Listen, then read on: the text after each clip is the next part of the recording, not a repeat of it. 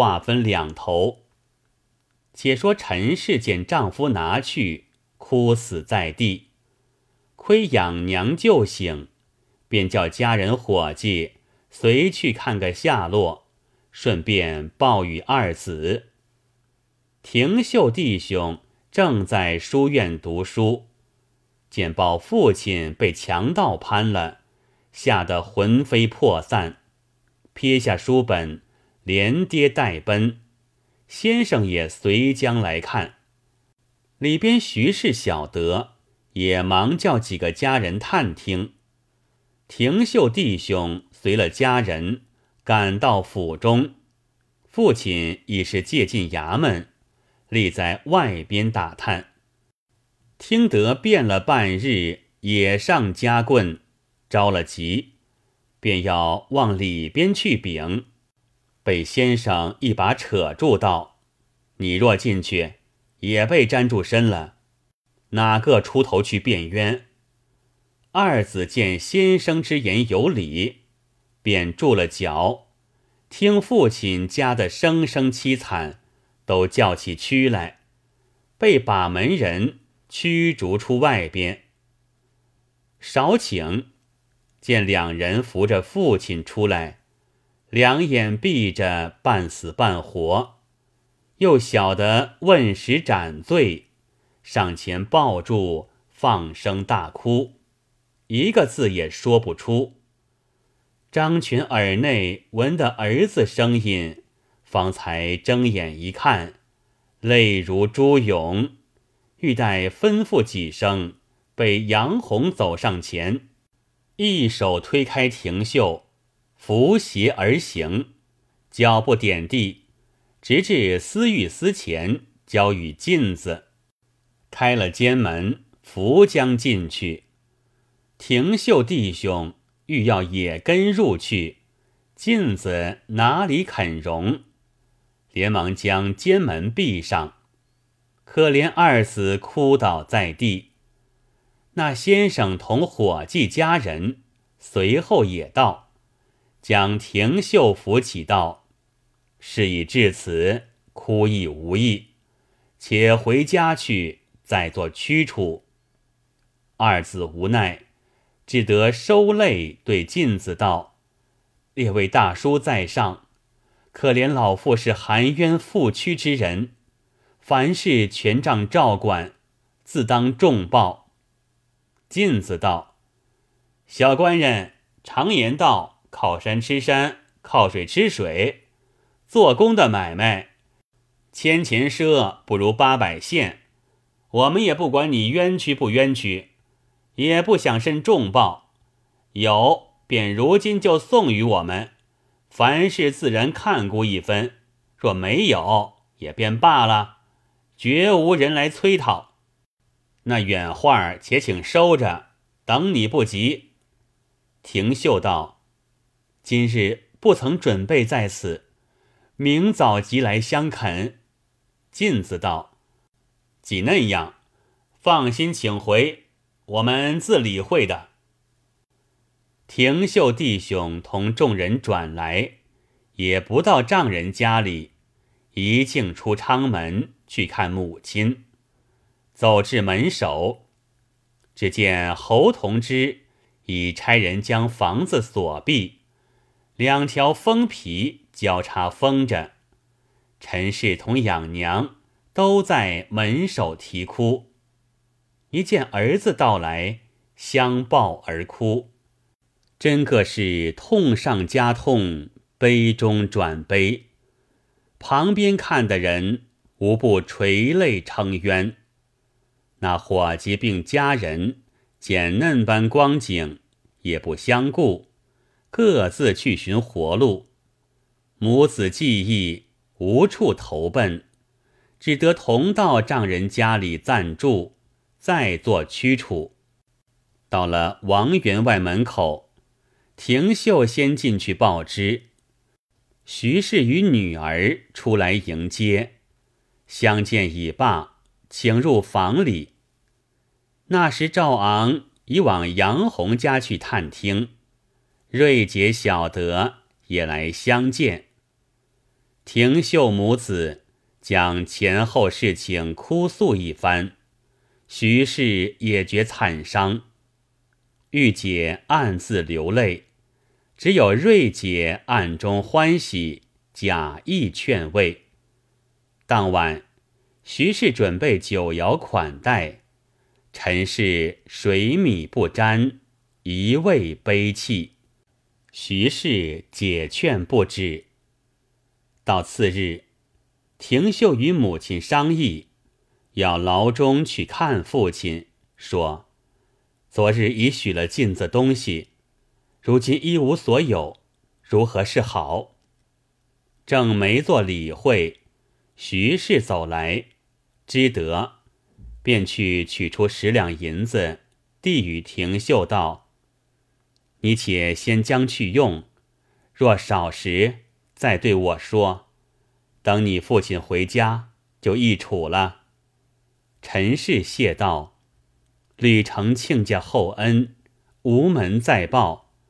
今日又来累及亲家损超，今生不能相报，死当贤节以报大恩。”徐氏道：“说哪里话？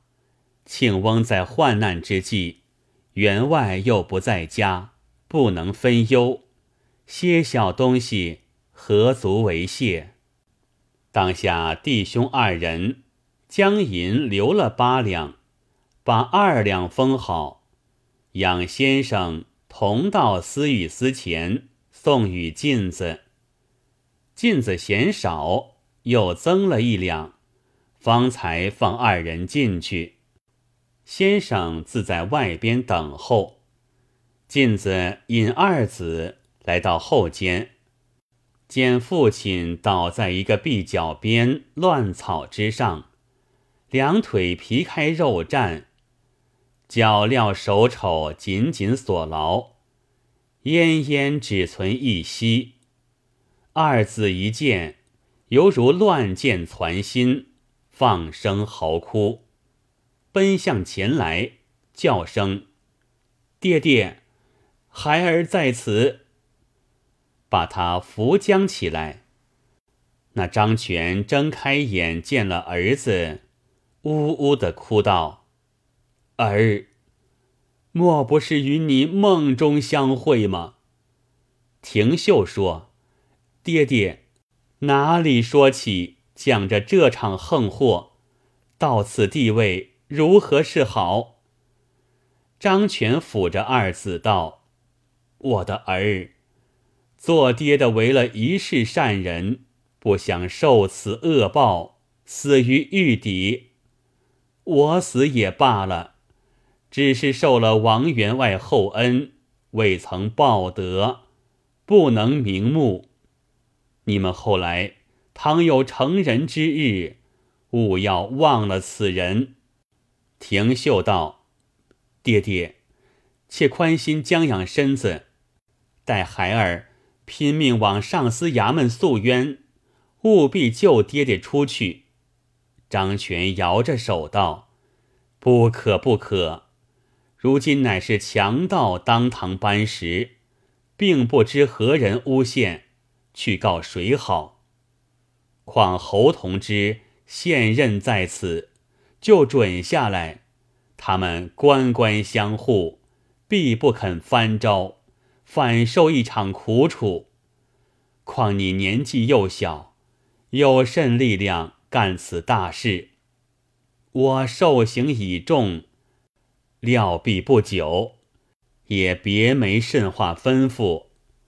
只有你母亲早晚好好服侍，即如与我一般，用心去读书。倘有好日，与爹争口气吧。说罢，父子又哭。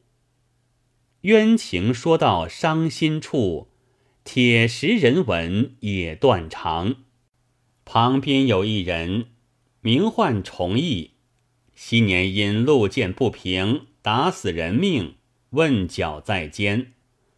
见他父子如此哭泣，心中甚不过意，便道：“你们父子且勿悲啼。”我崇义平生热肠仗义，故此遭了人命。昨日见你进来，只道真是强盗，不在心上。谁想有此冤枉，我崇义其人做事？二位小官人放心回去读书。今后令尊早晚酒食，我自支持，不必送来。疮棒目下虽凶。料必不致伤身，其余监中一应使用。有我在此，谅他绝不敢再要你银子。等待新案院案临，那时去申冤，必然有个生路。廷秀兄弟听说，连忙叩拜道：“多蒙义士厚意，老夫倘有出头之日，绝不忘报。”崇义扶起道。不要拜谢，且扶令尊到我房中去歇息。二子便去挽张全起来。张全腿上疼痛，二子年幼力弱，哪里挣扎得起？崇义忍不住，自己宣拳裸袖向前扶起，慢慢的逐步挨到前边崇义房中。就叫他睡在自己床铺上，取出棒疮膏与张全贴好。廷秀见有倚靠，略略心宽，取出二两银子送与崇义为盘缠之费。崇义初时不肯受，廷秀弟兄再三哀恳，方才受了。父子留恋，不忍分离。怎奈天色渐晚，镜子催促，只得含泪而别。出了监门，寻着先生取路回家。廷秀弟兄一路商议，母亲住在王家，终不稳便，不若就司御司左近另间房子居住，早晚照管父亲，却又便当。计议已定，道家与母亲说之。次日将余下的银两，另下两间房屋，置办几件日用家伙。廷秀告知徐氏，说母亲自要去住。徐氏与玉姐苦留不住，只得差人相送，又赠送银米礼物。陈氏同二子领着养娘进了新房，自到牢中看去丈夫，相见之间，哀苦自不必说。弟兄二人住过三四日，一元来到王家读书，终是挂念父亲，不时出入，把学业都荒废了。不说廷秀，且说赵昂，自从陷害张权之后，又与妻子计较，要撵廷秀出门。那婆娘道：“要他出门也甚容易，只要多费几两银子。”赵昂道：“有甚妙计？你且说来，便费几两银子也是甘心的。”那婆娘道。要他出去，除非将家中大小男女都把银子买主停当，等父亲回时，七张八嘴都说廷秀偷东西在外嫖赌。他见众人说话相同，自然半信半疑。那时我与你再把冷话去激发，必定赶他出门。待廷秀去后。且再算计玉姐，赵昂依着老婆，把银子买主家中婢仆。这些小人哪知礼义？见了银子，谁不依允？不则一日，王献京中借粮回家，何家大小都来相见，唯有廷秀因母亲有病。归家探看，不在眼前。那时文秀已是久住在家，服侍母亲，不在话下。王员外便问：“三官如何不见？”众人俱推不知。徐氏方接过口来，把张全被人陷害前后事情细说一遍，又道：“向他看候父亲去了。”王员外闻言，心中惊讶。少请廷秀归来相见，王员外又细询他父亲之事，廷秀哭诉一番，哀求搭救。王员外道：“你自去读书，待我心定了，与你计较这事。”廷秀拜谢，自归书房。到次日早上，祭挂母亲，也不与先生说之，又回去后问。不想王员外一起身，便来拜望先生，又不见了廷秀。问先生时，说清早出外去了。王员外心中便有几分不喜，与先生叙了些见阔之情，查点廷秀功课，却又甚少。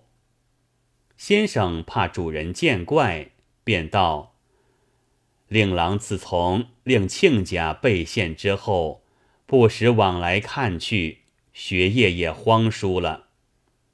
王员外见说废了功课，愈加不乐，别了先生，走到外边，见书童进来，便问道：“可晓得三官哪里去了？”那书童已得过赵昂银子，一见家主问时，便答道：“三官这一项，不时在外嫖赌。”整几夜不回，王员外似信不信，喝退书童，心中疑惑，又去访问家中童仆，都是一般言语。古语道得好：“众口铄金，积毁销骨。”王员外平日极是爱惜廷秀，被众人谗言一说，即信以为真。暗暗懊悔道：“当初指望他读书成人，做了这事，不想张权问罪在牢，其中真假未知。他又不学长俊，嫖赌奸权，后来岂不误了女儿终身？昔年赵昂和瑞姐曾来劝谏，只为一时之祸，反将他来嗔责。”如今却应了他们口嘴，如何是好？委决不下，在厅中团团走转。